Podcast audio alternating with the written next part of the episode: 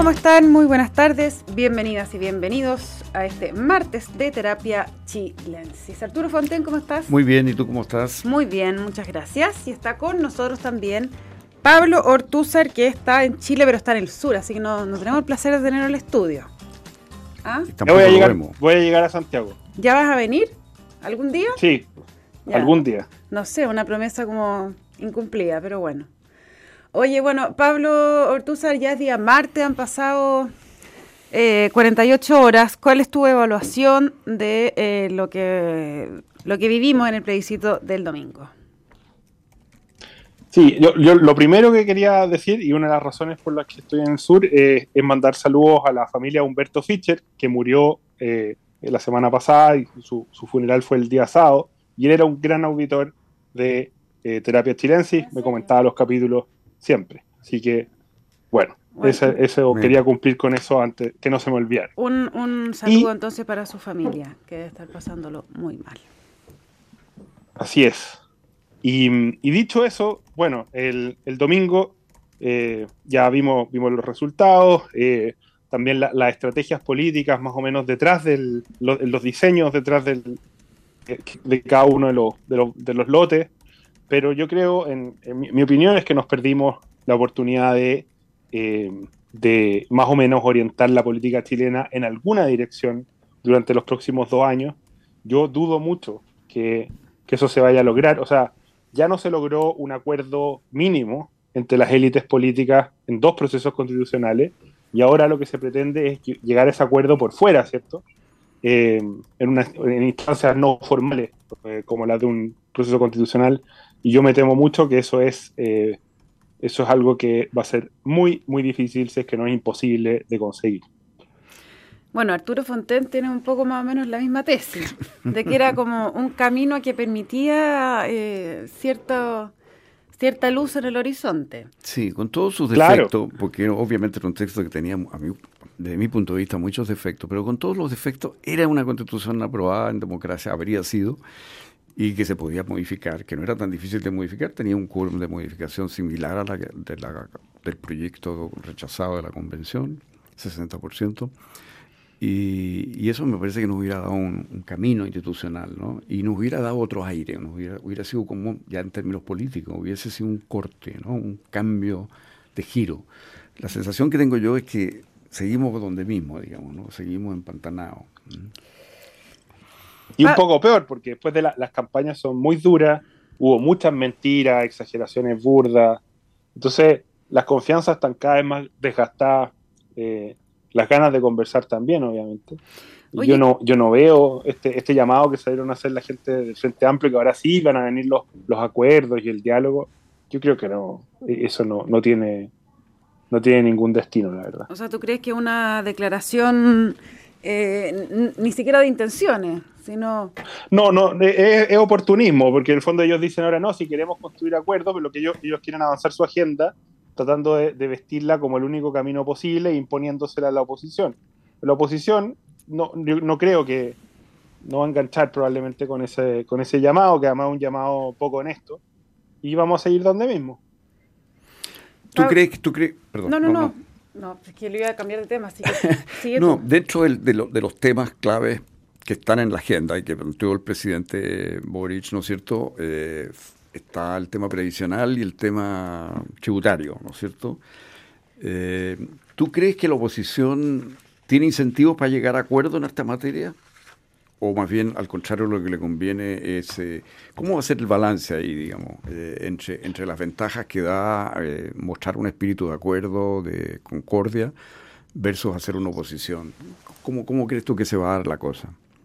o sea, si hubiera, si es que el sistema político no estuviera altamente fragmentado, hay incentivos para llegar a acuerdos, que es que la oposición puede pensar, bueno, nos va a tocar probablemente gobernar en la próxima vuelta, y por lo tanto nos conviene cerrar estos temas ahora, en vez de que revienten en, dos años más, eh, cuando estemos en el gobierno, ¿cierto? Pero ese es un escenario que hoy día es muy difícil, es muy difícil tanto reunir cierto voluntades como para cerrar, o sea, no se pudieron poner de acuerdo en cosas realmente muy básicas, como son los un texto constitucional, difícil que se pongan de acuerdo en cosas más complejas.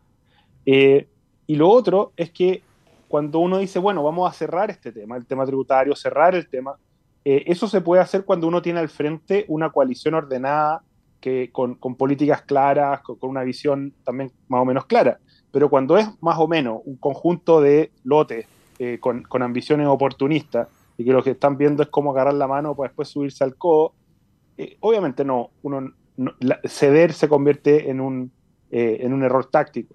Entonces, en verdad el ambiente político está muy malo, la élite está altamente polarizada y la posibilidad de construir acuerdos eh, se ve, a mí me parece muy, muy difícil en estas condiciones.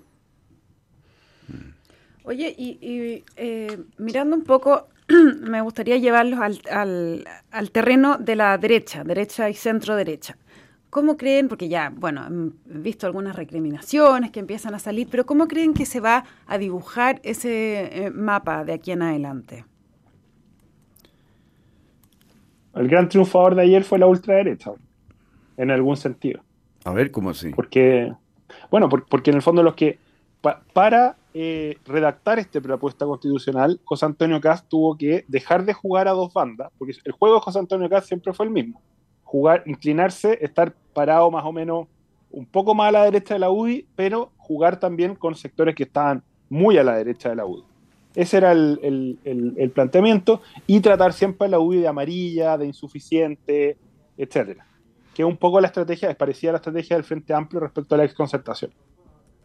Pero ahora que José Antonio Casi y su gente estuvieron a cargo del proceso constitucional y tuvieron que negociar, tuvieron que ceder, tuvieron que someterse a las 12 bases, al proyecto de los expertos, eh, el mismo juego que él hizo respecto a la UDI se lo están haciendo a él dentro del propio partido de la extrema derecha. Eh, Rojo Edwards, el, mundo, qué sé yo, eh, Tere Marino y, eh, Vanessa Kaiser. Entonces, ese sector, hoy día su juego es hacerle acá lo que hizo él antes con la UDI, tratarlo amarillo, vendido, es lo mismo que Piñera, etcétera, etcétera. Y, ese, ese sector se vio reforzado, ellos se la jugaron por el rechazo, y sale reforzado de, esta, experiencia. Eh, lo cual creo yo que es una bastante mala noticia. Y bueno, eh, creo que eso es el, único factor más o menos. Eh, y Cast, por otro lado, no creo que puedan moverse de nuevo al juego anterior. Moverse de nuevo a una posición donde él pueda al mismo tiempo ser una carta atractiva para la derecha y para la ultraderecha a, a, la vez. Así que obviamente va a haber una reconfiguración eh, eh, política dentro del sector. En ese sentido, ¿tú consideras que esto es una, pérdida muy fuerte para Cast? O no, porque en el fondo él, ganó terreno hacia el centro ahora. O sea, eh, terminó en una campaña, su sector de republicano, junto con RN, la UBI y Evópolis. Cosa que hace, no sé, dos años era impensable, porque su juego era atacar a ese, a ese segmento. Pero ahí se topa también con Evelyn Matei que además yo creo que bastante estratégicamente eh, ella no, no, no, fue un rostro de la campaña de la favor tampoco, y fue bastante tímida en su apoyo en el a favor. Entonces eh, hay, hay, un mundo ahí que, que, yo imagino que va a preferir estar con Matei que con Cast. Ahí se van a ver cruces raros e interesantes, porque Matei tiene la ventaja, que parece ser una ventaja después de, este, de, de viendo los resultados del domingo, de, no de tener una agenda valórica muy liviana, o sea, no tener compromiso en ese ámbito, eh, y por lo tanto poder eludir esos temas, básicamente. Mientras que José Antonio Caz tiene una matriz más conservadora. Pero eh, que sea más conservadora o, que Evelyn Matei sea más liberal, ¿por qué tú dices que es liviana? Más no, la carga. No, no está ah. obligada ah. a, a, eso me refería, no, no a superficial, sino que no, no, tiene una carga pesada en ese ámbito. Puede decir lo que quiera y no tiene ni siquiera que meterse en esos temas. A su, su base de votantes no, no, espera nada en ese, en ese ámbito. En cambio, Cast tiene una carga más pesada y tiene que hacerse cargo de esos temas y eso ya vimos que, que, genera complicaciones. Oye, este, este grupo que está a la derecha de, de republicanos, eh, que está formando un partido donde está Rojo Edwards, hay dos senadores, hay tres diputados en el grupo. Y, hay más de un partido ahí, eh, no sé si ya formado o no, hay una cosa que se llama Partido Social Cristiano que está ahí, se están hablando de un frente, ¿no? Pero ese está desde antes, ¿no? Entiendo que estaba anterior. Eh, o sea, de hecho fue como uno de los partidos patrocinadores de la candidatura presidencial de Cast. Sí, pero y ahora se movió muy a la derecha durante este proceso, ese partido. Fue uno de los que llamó fuertemente al encuentro. Entonces, eh, ellos tenían una sede, digamos, o sea, no fue eh, individuos aislados que se movieron en contra, sino que tomaron una posición organizada y están tratando de construir un, uno o dos partidos, no sé, un frente ahí. Eh, cuando tú dices que ese grupo salió favorecido, ¿tú crees que ellos pueden capturar votación de derecha fuerte? O sea, ¿En las próximas municipales, por ejemplo? Eso no lo sé, no lo sé, no, conozco bien su, su, articulación interna, ni, ni, su presencia en regiones, ni nada de eso. Pero mm, eso está por verse en el fondo. Pero políticamente quedaron en una posición más cómoda después del, del rechazo. Ahora, y, y, Cast, ¿cómo lo ven? Bueno, él ayer ah, salió a hablar el mismo domingo, luego el lunes dijo que él no estaba en política, o sea, que él estaba en política por algo mucho mayor, más importante que una candidatura presidencial, etcétera, pero él la verdad es que se jugó el todo por el todo y eh, puso su capital político, como se llama, eh, en, este, en este consejo. ¿Cuán, ¿Cuán dañado sale de este proceso? Harto, pues, porque él, siempre había jugado como un candidato aéreo, ¿cierto? Como que podía tomar posiciones más bien hipotéticas y bajo esa, él, es parecido a lo que le pasó al presidente Boric. En el fondo, al posicionarse respecto al debate público, lo hacía desde una posición muy cómoda. Eh, pero ahora que tuvo que invertir capital político, quemarse, eh, tomar decisiones, tomar opciones reales, digamos, con consecuencias, obviamente quedó, salió más trasquilado. Eh, que es lo mismo que le ha pasado al, presidente en el ejercicio de su función. Ahora, yo creo que él, eh, él tenía una opción, porque eh, los datos, mirando la encuesta Cadem, por ejemplo, y otras encuestas, mostraron siempre que el en contra era extraordinariamente poderoso. Eh, incluso antes que hubiera cualquier texto, antes que tuvieran elegido los consejeros. Sí, partió, partió ahí con un partió más o menos casi con el 60%. Entonces, eso es muy importante tenerlo presente. O sea, esto no es una cosa que fue resultado de la campaña o, que, eh, bueno, la campaña a lo mejor pudo haber sido distinta, pero todo pudo haber sido distinto, también el texto pudo haber sido distinto, etcétera, pero no sabemos cuál hubiese sido el impacto de esos cambios. Lo que sí sabemos es que la tendencia se mantuvo en contra durante todo este periodo y Cass lo sabía. Y yo pensaba, y lo conversamos en este programa, que de un punto de vista estrictamente político para su candidatura, lo que a él más le convenía, y lo conversamos en este programa, era eh, que no hubiera texto como resultado del Consejo, que simplemente no se pusieran de acuerdo y él eh, quedara entonces como en la posición en contra y no hubo nueva constitución y, de alguna manera fuera del sistema. ¿no? Sí, sí, me acuerdo que lo hablamos. Lo hablamos, eso. Y, eso se evaluó, tengo entendido, en el partido y, él dijo que él estaba tan que él estaba dispuesto a si era necesario a sacrificar sus opciones presidenciales con tal de que se estableciera un texto mejor que el actual para Chile. De manera que él, yo creo que tenía bien claro el costo que iba a pagar, el riesgo que estaba pagando y, bueno, ahora tiene que asumir las consecuencias nomás, digamos. Obviamente este es un, es un golpe para sus posibilidades presidenciales, yo creo que no hay duda. De acuerdo. Ahora, pero juega para los dos lados, porque también él, arrastró, acercó, ¿cierto? Él se acercó por un lado a la UBI, a RN y a Evópoli, pero también los acercó a ellos, a su propia postura. Eh, porque terminaron completamente jugados por este texto.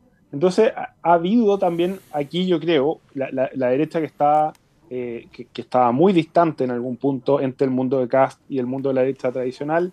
Hoy día había un acercamiento en torno a esta campaña. Eso, eso también puede ser un, un factor a considerar hacia el futuro. Pero también van a empezar a salir ahí las diferencias, porque en el fondo eh, la, la, derecha que está un poquito más hacia el centro va a culpar a la derecha republicana de no haber querido abrirse a generar mayores acuerdos y tener un texto que fuese más consensuado, sobre todo las cosas más difíciles.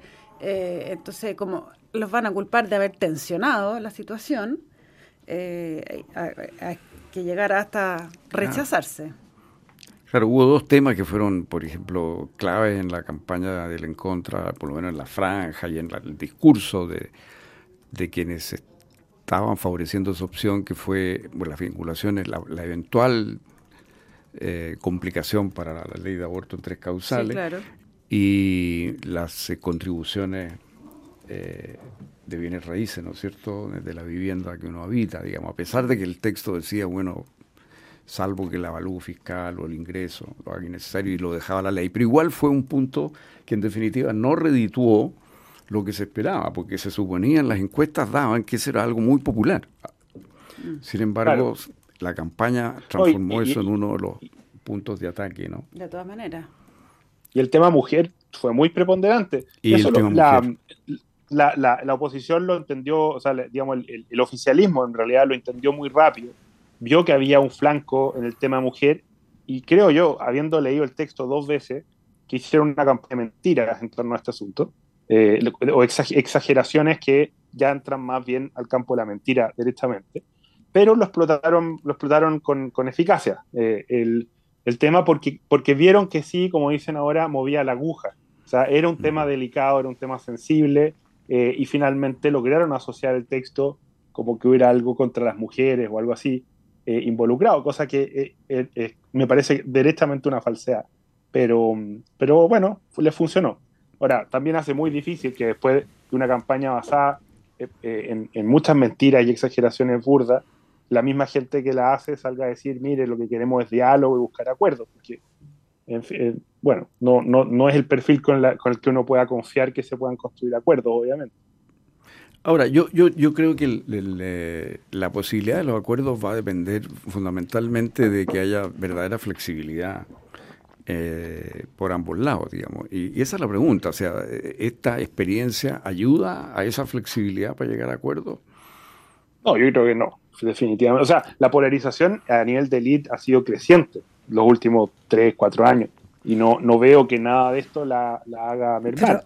Además que es la evidencia, pues si al final que esta es la demostración de que después de cuatro años no se pudo llegar a ni medio acuerdo con, con dos eh, eh, procesos constituyentes entre medio, con cuatro textos arriba de la mesa, y no se pudo llegar a ni medio acuerdo porque estamos exactamente donde mismo. O sea, la gente votó rechazo y, y prefirió quedarse con lo que había después de habernos dado una vuelta gigante y un desgaste tremendo.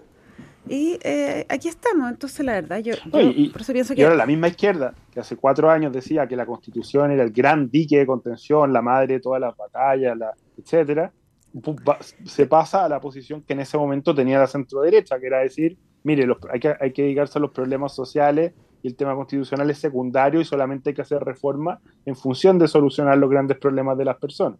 O sea, ya es una vuelta absoluta, vuelta chaqueta ya, que no, no, queda chaqueta de tanto dar la vuelta. Pero de, de todo, si al final las dos posturas eh, fueron bastante esquizofrénicas, o sea, la, la, izquierda termina defendiendo la constitución de, de Pinochet, quiéralo o no, así diciendo que, que, da lo mismo, que es mejor y todo, y la derecha que, eh, que defendía la constitución de Pinochet eh, diciendo que el, el país se va a ir a la punta del cerro si sigue con la misma constitución. Entonces, yo creo que necesitamos como... ¿Te crees que esas volteretas afectaron eh, a la desconfianza general o la, confusión general? La confusión, sin duda.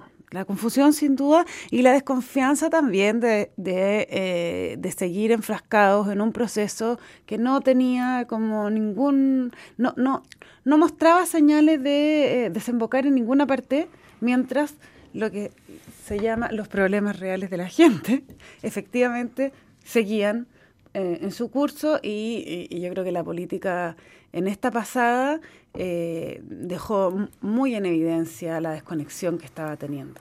Bueno, hay una frase del, discurso del presidente Boric que dijo, la política ha quedado en deuda con el pueblo chileno.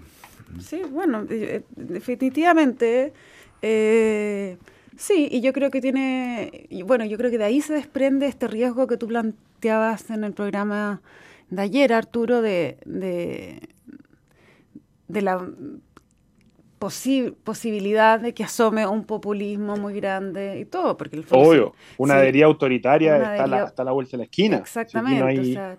Eh, y, eso, eh, ahí en lo que no estoy de acuerdo contigo es que a mí me parece que esa deriva autoritaria, eh, la posibilidad existe con esta constitución o, con la que se planteaba de la misma manera. No creo que sean demasiadas las diferencias, porque es... No, pero, pero sí, sí hay una diferencia de, oportunidad, porque en el fondo, ¿qué pasa? Yo, yo creo que, que, si se aprobaba la, la propuesta, eso le daba cauce y le, daba herramientas al gobierno para tener una agenda hacia el futuro, al gobierno del presidente Boric. Y además, en la historia más, más de mediano plazo, le permitía al Frente Amplio decir que ellos habían transformado la constitución de Chile, creado, lo cual creaba la Defensoría de las Víctimas, eh, transformaba el, Estado meramente subsidiario en un Estado eh, de social y democrático de derecho y subsidiario, etcétera, etcétera, etcétera, porque había muchos elementos en la propuesta constitucional que estaban en las 12 bases y que venían, de hecho, de las agendas de este mundo. Hoy día no quedó nada de eso. El gobierno no tiene agenda para los próximos dos años.